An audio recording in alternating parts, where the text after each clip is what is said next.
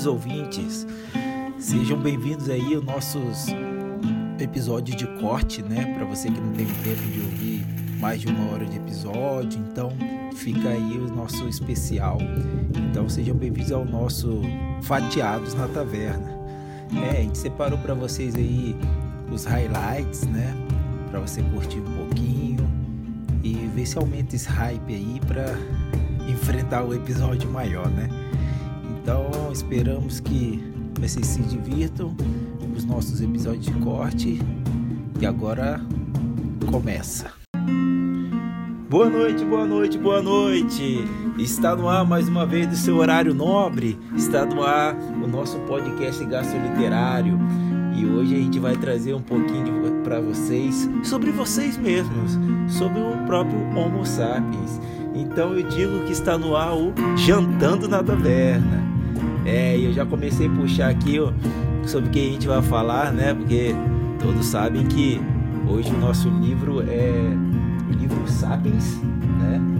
Do Yuval Noah Harari, um best-seller, né?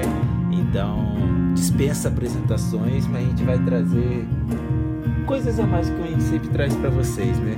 Então a gente vai falar um pouquinho sobre Sapiens, sobre evolução humana, sobre sociedade, perspectivas de futuro e assim por diante. Mas por enquanto é com você, Gosta. É, cara, esse livro que é um livro aguardadíssimo aqui no nosso Jantando na Taverna, né?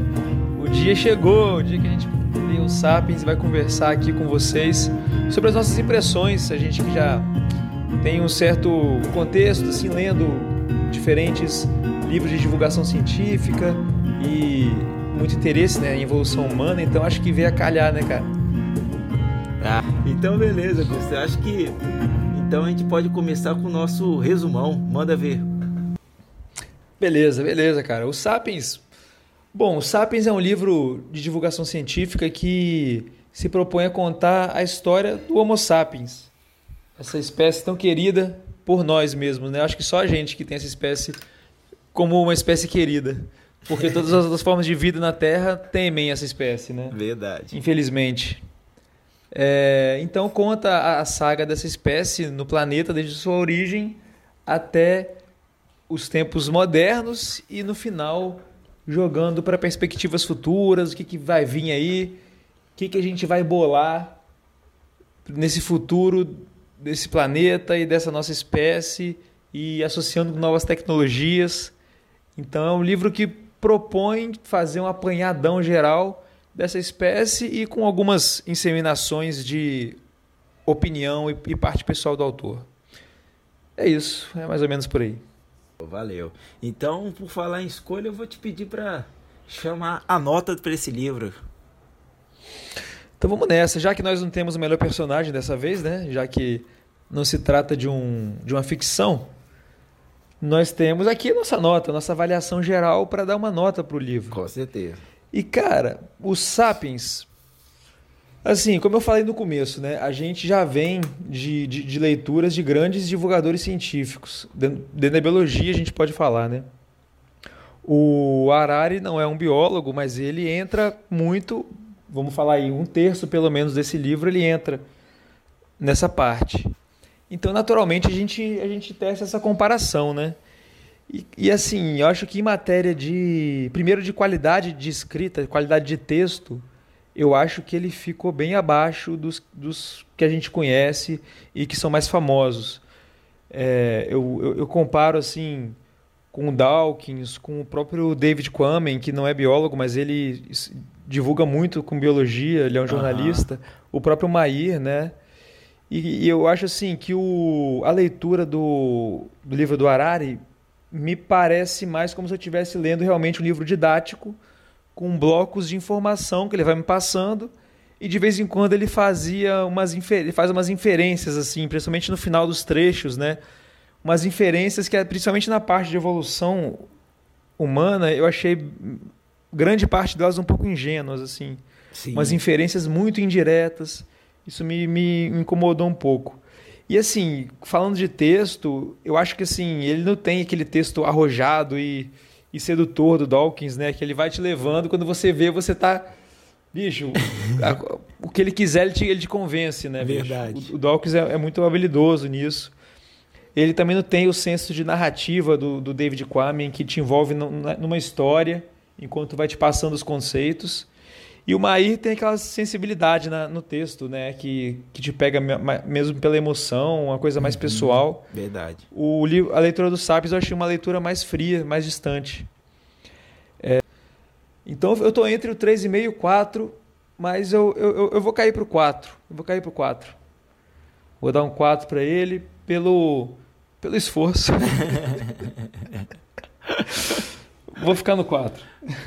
Boa. é, cara, eu, eu concordo com boa parte que você disse aí, ou melhor, com tudo que você disse. E acrescento e já digo que não acrescento para ser positivo. eu entendo. É, ele fez um esforço muito grande. V vamos falar da parte boa primeiro. Ele fez um esforço muito interessante, né, de, de buscar ali evolução. Tem umas partes muito interessantes, né? Que ele desmistifica o que é evolução humana, que a gente vai tratar nas análises filosóficas. Gostei. Ou seja, o começo do livro, eu comecei a ficar, pô, legal esse livro, tá? Mas aí começou a ter algumas coisas que começou, eu falei, não, cara, não tem nada a ver isso que ele tá falando. E, pô, eu, eu trabalho com evolução, né? Então, eu vejo o cara afirmar algumas coisas de evolução, aquilo é tipo me dá um arrepio na, na espinha, né? E eu comecei a ficar muito intrigado com isso, algumas questões históricas também. Eu falei, gente, eu não conheço tanto de histórica, mas de história, mas o pouco que eu sei, não dá para afirmar isso. Eu conversei com alguns amigos que são historiadores, falou, não, isso daí ele tá afirmando da cabeça dele. E então começou a ficar um declínio assim para mim. E é o que você falou, ele juntou um monte de coisa e não, não tem uma, uma sequência boa que te enrede, sabe? Parece que uhum. ele pegou toda a informação que ele podia pegar e jogou no livro, assim. É, mas então eu fiquei muito incomodado com o livro, muito incomodado mesmo. Eu já fiz vídeo lá no meu Instagram pessoal, há um tempo atrás, já tem que uns dois anos atrás. Eu fiz um vídeo mostrando quanto que, que muitas partes desse livro são muito perigosas por, por, por ele ser muito disseminado. Então eu decidi dar para esse livro uma nota 2,5. No. eu tava querendo puxar por um 2. A pior nota da história do Jantar na Taverna. É, eu queria puxar por um 2, tá? Mas aí vamos dar metadinha aí, porque foi um esforço legal. E eu tenho certeza que o cara não fez de maldade, sabe? Não foi mau caratismo. Uhum. Mas, uhum. mas é. Eu acho que esse livro, se ele se torna algo como uma, uma bíblia para entender a humanidade, tá um, um péssimo caminho. Então por isso que minha nota é 2,5.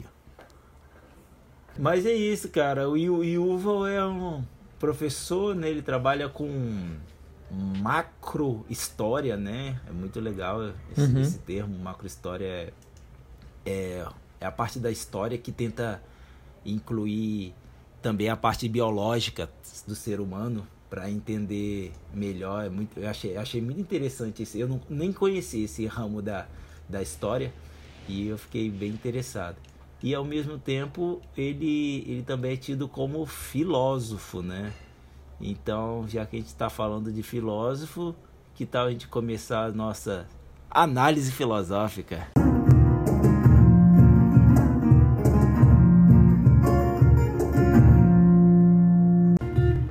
Isso, isso, galera. Então vem com a gente. Essa análise filosófica vai ser um, uma estrutura um pouquinho diferente já que não estamos lidando mais com um livro de ficção, a gente resolveu dividir o análise filosófica, né, Diegão? Explica aí melhor para o pessoal. Boa, boa. E só que deixando, mostrando aqui para nossos ouvintes, o livro é de 2018, Gusta. Caramba, Novo, então é bem recente. É, achava que era mais antigo. Eu achei também. Então tá, pessoal. A nossa, nossa análise filosófica, como são temas, muitos temas durante o livro, né?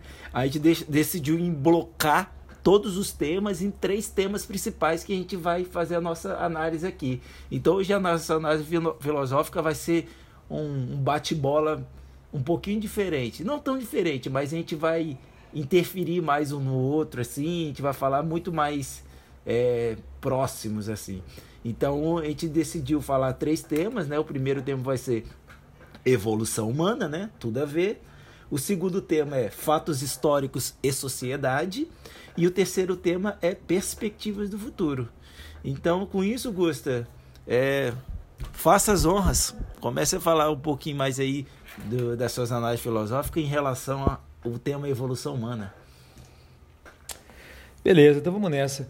O, é, e, e aí ele vem falando da questão da extinção da megafauna Boa. em relação com a chegada do Homo sapiens, que acho que é um tema que a gente pode né, dar, dar uma discutida sobre. Eu, eu lembro que eu vi uma palestra do eu acho que foi até do, do Albert, né? foi uma palestra de, um, um, simpósio de evolução humana na UFS, que ele falou exatamente uma palestra sobre isso.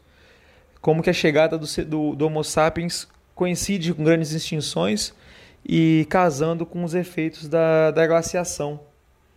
Né não? O que, que você achou desse trecho? Ah, cara, é interessante que é, é um dos pontos que eu levantei, cara.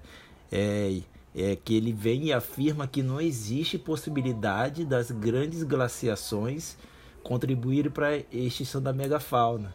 E ele, ele justifica isso de uma forma muito estranha. Ele justifica dizendo que a fauna marinha não foi extinta. Tipo, ele fala, não, não foi a, a, glaciação que gerou a extinção, e sim os humanos. Porque se tivesse sido a glaciação, a fauna marinha também, a megafauna marinha também deveria ser extinta. Mas isso não tem. É, mas na água o efeito é muito menor. É, né? exatamente. A água é um grande. E, e, e, os próprios. Estabilizador de temperatura. Exato. E outra, eles têm grandes migrações, né? Essa, essa fauna marinha, o comum para elas é, é, migrar de águas quentes, águas, águas rasas, águas profundas e assim por diante. Então ele usa uma justificativa que não tem nada a ver para afirmar o que ele diz que quem extinguiu a megafauna foi o ser humano. E tipo, não, cara, não foi isso. Na verdade, tipo, ah, tem uma contribuição humana que os humanos começaram a caçar mais esses animais? Sim, tudo bem. Mas, pô, quando um grupo de ser humano mata um mamute, pô, quanto, quanto tempo eles ficam sem matar o próximo, né? Então, Vai alimentar uma galera, né? né? Tipo, pô, e é, se você pensar, ah, com 7 bilhões de habitantes é uma coisa, mas na época que ele está falando da, da, da megafauna, quantos milhares de humanos existiam na Terra? Não tinha nem milhão, cara. Entendeu? Uhum. Então, é... E aí ele começa a trazer uns exemplos de, de período de grande navegação, né? Então ele está falando disso num tempo em que o ser humano ainda é um ser humano primitivo, e no meio da argumentação ele coloca exemplo do ser humano que chegou de navio é, em alguma ilha e de, extinguiu várias espécies daquela ilha. Então já é um ser humano com muito mais artifícios para extinguir uma espécie. Exatamente. Então ele faz uma misturada nesse trecho. Exatamente. E isso é um dos pontos que eu, que eu achei perigoso. Porque, tipo assim, uma coisa é você tem uma megafauna, um ser humano ainda em desenvolvimento de sociedade, de civilização. Outra coisa é ele comparar com a extinção do pássaro dodô em Madagascar, entendeu? Que, Isso, é. Que aí já é outra coisa. Realmente os caras chegaram lá e, e, era um pássaro gordo e lento e besta, né? Não era acostumado com o ser humano, então ele era super tranquilo. E era, ou seja, era uma possibilidade de comida muito fácil. Os caras navegavam a costa da África em meses, né? Chegavam no, no, no local onde tinha um monte de, de pássaro para comer. Eles matavam tudo, comiam e levavam boa parte deles. O mesmo aconteceu com o pássaro e elefante no, no, na Austrália e assim por diante. Então você tinha uma uhum. civilização grande, com uma necessidade muito grande, que, que, que levou esses bichos à extinção. Que, e, e outra coisa, esses bichos entraram em extinção não é porque é, não só porque mataram todos, mas porque eram populações que não eram tão grandes, né? Existem espécies que são mais sensíveis, que têm menor quantidade de população. Então, é uma conjunção de fatores, e não que o ser humano onde vai extinguir tudo. Não, não é só isso. Então... É, e você está falando justamente da megafauna, né, Diegão? Que uhum. é justamente os animais que necessitam de mais energia para conseguir se manter. Exatamente. Então, são os que mais vão sofrer com uma glaciação, né? É, são os mais sensíveis, né? Uhum. É, é? Se reproduzem lentamente. Aham. Uhum. Exatamente. Você pega o mamute, ele tem coisa de entre 18 e 20 meses de gestação, imagina? é, pois é. É muito tempo, né, cara? Então, são afirmações muito. Ele faz meio que uma anacronia, né? Se você ver bem. Assim. Ele pega a capacidade atual do ser humano de distinguir uma espécie e coloca lá para o ser humano primitivo. Sim, sim, sim. E isso ele faz isso em vários momentos. Eu vou trazer. E uma, uma distorção que ele fez que aí me pegou muito, porque eu adoro Revolução Francesa, né? Tipo, a, a base da sociedade ocidental é, é, a Revolução Francesa, né? Os conceitos de democracia recentes são da Revolução Francesa. Tudo veio, muita parte veio da Revolução Francesa. E ele fala o seguinte, é, que dos pilares da Revolução Francesa, ele diz que a burguesia que fez a Revolução Francesa por causa dos seus ideais. Sim, beleza. A burguesia é foi assim o, o pilar, né? da Revolução Francesa, os ideais não os ideais burgueses, mas era a galera que tinha grana e a galera que conseguiu estudar e que tinha a parte aí do iluminismo francês e tudo mais. Mas ele diz que a burguesia queria a liberdade para ser rico e assim conquistar a igualdade de poder. Então vamos lembrar, a Revolução Francesa é baseada em três pilares: liberdade, igualdade e fraternidade. Então, cara, quando ele fala de liberdade e igualdade e ele esquece de falar de fraternidade, mano, ele pode distorcer do jeito que for, porque você eh, realmente era a liberdade que todos podem chegar a ser rico, todo mundo tem a liberdade de ser humano, a igualdade que todos iguais, então tipo, o nobre não é melhor do que o plebeu, o clero não é melhor que o plebeu e a fraternidade é que são todos irmãos, que todos comungam de, de uma igualdade e liberdade. Então eu achei muito muito ruim ele, essa distorção de ele tirar a fraternidade da Revolução Francesa. O que, que você acha disso? É, eu, eu, eu acho assim, o, esses três pilares é muito difícil você ver é, um único movimento político hoje indo pela liberdade e pela igualdade, né? A Revolução Francesa uhum. teve esse, esse caráter único. Hoje você tem a liberdade como um grande pilar da direita e a igualdade como um grande pilar da esquerda. E não necessariamente eles precisam ser excludentes, né? Uhum. A gente não precisa pensar dessa forma. Eles acabaram ficando como opostos politicamente, mais por uma consequência da, da, da, da polarização do debate do que do conceito em si dos termos. Eu, eu acho assim que em relação a, a ele falar que o capitalismo foi uma consequência natural, né, como você colocou aí, eu acho que ele acabou contando como se fosse uma linha histórica mesmo. E não é que foi, não é que era a consequência natural e o destino evolutivo do ser humano, mas simplesmente foi o que aconteceu por é, por ter sido é, o sistema econômico dos de, de, quem, de quem liderou o planeta nos últimos anos.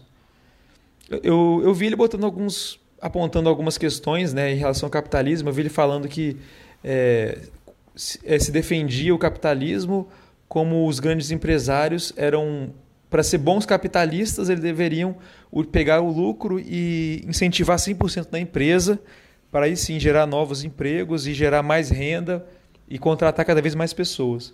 Mas ali ele, ele fez o, o, o, argumento de que isso raramente acontece. Uhum. De que boa parte da, dos grandes empresários não tem essa, essa proatividade como grandes capitalistas deveriam ter e acabam tendo também muitos, muitas relações com o poder e que acaba distorcendo o equilíbrio né, do mercado. Então uhum. eu, eu até vi ele fazendo umas pontuações para esse lado também. É, e é uma, é uma coisa muito louca, né? Porque, tipo assim, você pensar que o lucro da empresa tem que ser, deveria ser. Rep, é, rep, nossa, perdi, é, perdi a palavra. Mas o lucro da empresa deveria voltar para melhores condições de trabalho, desenvolver a empresa, aumentar salários, contratar mais gente. Isso é uma coisinha que tio Marx já falava, né, cara? Então. é, e, ele, e ele colocou como que... bons capitalistas deveriam fazer, né? É, então você vê como é que a diferença está na polarização, não está no, nos conceitos. É, exatamente. Então, tipo, você pega grandes pensadores que já falavam isso, até pensadores. Porque, tipo assim, é, é muito interessante que você pega o liberalismo, igual você pega liberalismo de, de Locke. É, ele, na verdade, o liberal era um liberalismo político e não econômico, né? O que aconteceu é que, é, principalmente a escola de Chicago, né, deturpou os conceitos liberais para uma liberdade de, de, economia. Aí tem aquela maldita frase, ah, a mão da, da economia, né? Ah, a mão do mercado. Isso é uma grande falácia para justificar ganhos absurdos e acúmulo de riqueza não não justificáveis, né? Porque a pergunta que uhum. faz é a seguinte: por que, que alguém tem que ter 100 bilhões de dólares, né? Por quê? Uhum. Não faz nenhum sentido, velho. Aí, ah, você é contra as pessoas enriquecerem. Não, eu sou contra uma pessoa ter um bilhão de dólares. não, não, faz sentido nenhum. É, porque é o que? Ela é um, ser, é um ser humano melhor que? Não, são todos iguais. Então, por que, que você tem que ter um bilhão e eu tenho que ter mil reais? Isso não, não, não faz sentido nenhum, né, cara? Mas me fala uma coisa, Augusta. O que, que você. que, que você acha da, da afirmação dele que estamos muito próximos de nos tornar ciborgues? Cara, eu gostei dessa afirmação, cara. Eu gostei, eu gostei do, do, do, do, fio que ele puxou a partir daí e de perspectiva para o futuro, que eu acho que eu, eu concordo muito com ele eu acho que a gente está cada vez mais próximo das, das interfaces digitais. Uhum. E eu acho que a tendência para o futuro é cada vez encurtar mais a distância da nossa consciência para o que está aqui na tela do, do, celular, entendeu? Eu acho que, que essa aproximação vai ser gradual e vai ser natural. A gente não vai nem perceber quando a gente estiver dentro da, do 100% imerso no que a gente está vendo hoje na tela do celular, entendeu? Uhum. Eu acho que, e, e assim, ele, ele puxa para aquela questão do, dos membros, né? Você já consegue é, movimentar membros artificiais com seus próprios impulsos nervosos. E eu, eu acho que essa parte do livro eu não tive nenhum problema. Eu, eu acho que. Eu estava achando muito do livro quando eu estava achando que esse livro era mais antigo. Uhum. Agora que você falou que é 2018, eu fiquei pensando se ele realmente trouxe algo de novo ou se ele só fez um apanhado do que já está sendo discutido Sim. há bastante tempo, né? Mas você não acha que do jeito que ele trouxe isso, não soa mais como alarmista do que positivista, vamos dizer assim? Cara, mas eu, eu, eu fico bem equilibrado entre o alarmismo e o positivismo em relação a isso, igual a ele. Uhum. É, eu, eu, eu, realmente tenho essa, esse, esse, pé atrás com esse futuro. Eu não acho que, é, que ele é só de possibilidades positivas, não. É, eu já vi muitos, muitos pensadores assim de, de tecnologia que, que eles são confrontados assim com com, com, possíveis causas de extinção humana e colocam na, na mesa assim uma, uma queda de meteoro, igual foi com os dinossauros, ou uma pandemia de uma bactéria super violenta, ou inteligência artificial. E assim, boa parte deles fala que se, é pra, se a espécie humana for um dia extinta por algum motivo, eles apostam que a causa mais provável é a inteligência artificial. Eles perceberem que realmente não precisa chegar no estágio né, de evolução tamanho que eles já conseguem se auto-replicar e simplesmente se dar conta de que não precisa mais da gente. Então, é, eu acho que esse futuro não é só flores, não. Eu, eu entendo esse alarmismo, de certa forma. É, eu, eu, eu tenho uma, uma ideia mais positiva sobre isso, porque eu penso que, igual, eu, pô, dá até para fazer um, um exemplo aqui. Eu vi ontem, cara, que já criaram o primeiro rim artificial. E tipo, eu tive, uhum. eu tive um tio, né, que ficou acho dois, três anos em hemodiálise e depois ele faleceu. E, e eu via, cara, o quão é é desumano, né, cara, a pessoa viver de hemodiálise, sabe? É, é muito, muito, não sei, cara, é uma, é uma vida que é é muito triste, assim, né? Então, quando. É, a hemodiálise já é uma, uma etapa aí desse ciborgue, né? Se você pensar bem. Sim. Que você é mantido vivo pela máquina. Sim. E eu acho que tendo, tendo essa capacidade, vamos dizer assim, esse, esse conhecimento para tal, isso é, eu acho que isso é muito, muito interessante, muito válido, né? Não, coisa... mas essa parte do, dos membros mesmo, eu acho que ele falou, não, acho que ele não foi alarmista em relação a isso, isso específico. Eu entendi que ele foi em relação assim, projeção para o futuro. Aham. Não sei, nesse trechinho, eu acho que ele fez assim uma escala, entendeu? Tem uma questão muito interessante aqui, eu gosto dessas buscas por métodos para é, evitar doenças, curar doenças, trocar de, de corpo, é, trocar um corpo ciborgue, manter só a mente e tudo mais. Que doideira, né, bicho? É, que é aquela, aquela velha questão humana de, de buscar a imortalidade, né? Sim, sim. Então, e tem um paradigma, nossa, eu queria muito lembrar o nome desse paradigma, que tem um paradigma que, que, que, que trata sobre isso, que é a questão de se você troca a sua mente para um outro corpo, você vai continuar sendo você? Aí vem a questão. É o paradigma do de navio de Teseu, não, né? Isso, exatamente. Navio de Teseu? Perfeitamente. Então é perfeitamente o navio de Teseu. E isso a gente tem até a parte do, do, do semaforonte, né? Tipo assim, tipo assim, o que eu sou hoje não é a mesma coisa do que eu era antes, né? Então uhum. eu sou formado de, de, de, várias situações que, que formam todo eu. E rapidinho, Gustavo, você lembra. Você lembra. Você consegue explicar aí rapidinho para o nosso ouvinte o que é o paradigma de Teseu? Cara, o que eu me lembro do paradigma de Teseu é o navio de Teseu, né? O paradigma vem a partir do navio de Teseu. Então seria um navio que sai, sei lá, da Europa em direção à América do Sul. Não sei se é exatamente esses dois pontos, mas que ele vai passando por reparos ao longo da, da viagem. Ele passa, ele tem vários problemas, ele vai sendo reparado, vai sendo consertado no meio da viagem. E ao final da viagem, todas as peças do navio tiveram que ser trocadas, porque todas acabaram dando algum defeito. E aí o paradigma é: se todas as peças do navio foram trocadas, ele continua sendo um navio de Teseu? Ou agora já é um outro navio? Isso, exatamente. E essa é uma questão muito louca, né? Tipo assim, será que quem sou eu, né? Sou eu, o que que sou eu? Sou eu o que não melhor, o que que é a minha mente, né? O que que o que que é a, a mente do Diego que que é aquele negócio, uhum. né? Eu sou, não importa o corpo que eu esteja, eu tenho que ter a minha mente. Eu sou as minhas lembranças, né? Eu, hum. o que, que é acessar as lembranças? Se alguém tiver todas as minhas lembranças, essa pessoa vai ser eu. Pois então, é, é difícil, né? É, isso é uma parada muito louca, né? Que e entra nessa questão aí dessa busca por essa imortalidade, de chegar no momento de você botar todo, toda a sua mente num HD e, e passar para outro corpo e aí, e aí você é você? Aí vem... Será que vai ser você ali dentro ou vai ser uma inteligência artificial que consegue replicar os seus pensamentos e as suas reações? Ex... Mas não é você que está lá dentro, né? Exatamente. Tipo assim, você podia ser hackeado, né? Isso, tipo hackeado, bota fé.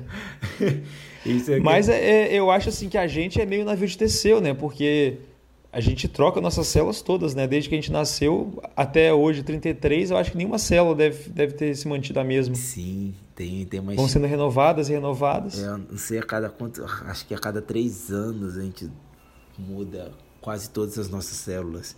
E aí, a gente tem, tem constante mudança, né?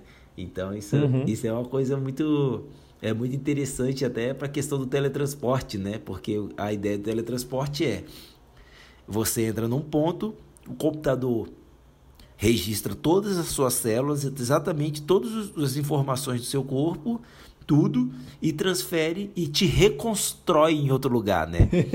Caramba, é mesmo, né? né? Então, tipo assim, ele te Posicionar todas as células no mesmo lugar, né? Exatamente. Ele te materializa exatamente como você foi desmaterializado. Então, teoricamente, você deixou de existir e você foi reconstruído de novo, sendo você de novo. Nossa. é mesmo, cara. Que doideira. Difícil isso, né? E aí ele faz essa questão de você colocar a consciência na, na máquina, né? Uhum. Realmente é uma coisa complicada. Muito. Mas... Até quando que seria possível reproduzir a consciência, né? É. Nossa. Acho que é meio que isso. Exatamente. E aí me fala, cara, na minha parte de perspectiva de futuro eu fechei. Você tem mais alguma coisa pra gente? Não, é por aí mesmo. Ah, então beleza, cara. Então tá bom. A gente falou do, da, de muita coisa até agora, né? Tá bem longo o capítulo e não tinha como ser diferente. É muitos temas nesse livro. Na verdade, dá pra fazer uma maratona Sapiens, né? A gente foi É, a gente fez um apanhadão resumido. É. Para poder caber no episódio. Com certeza. Né? E tudo, tudo vem do, de uma origem, né? E sempre que eu penso em origem, eu penso da origem do, do menor ponto possível, né? É, e até algum momento ele cita, cita a singularidade única, singularidade final, que é nada mais, nada menos que o próprio Big Bang. E assim como o Big Bang começou com uma, uma explosão, eu trago para vocês a pergunta bomba.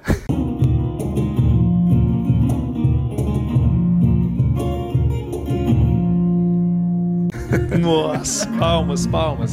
Ouvintes, eu quero ouvir uma salva de palmas agora. então chegou, a hora tá bom. É a Pergunta tá bomba. Big Bang. Eu acho que a gente foi bem, foi bem prolixo hoje, né, cara? Acho sim. a gente pode sim. ir fazer as perguntas bomba bem diretão. Quer começar ou começa? Bora. Eu posso começar perguntando. Pode mandar.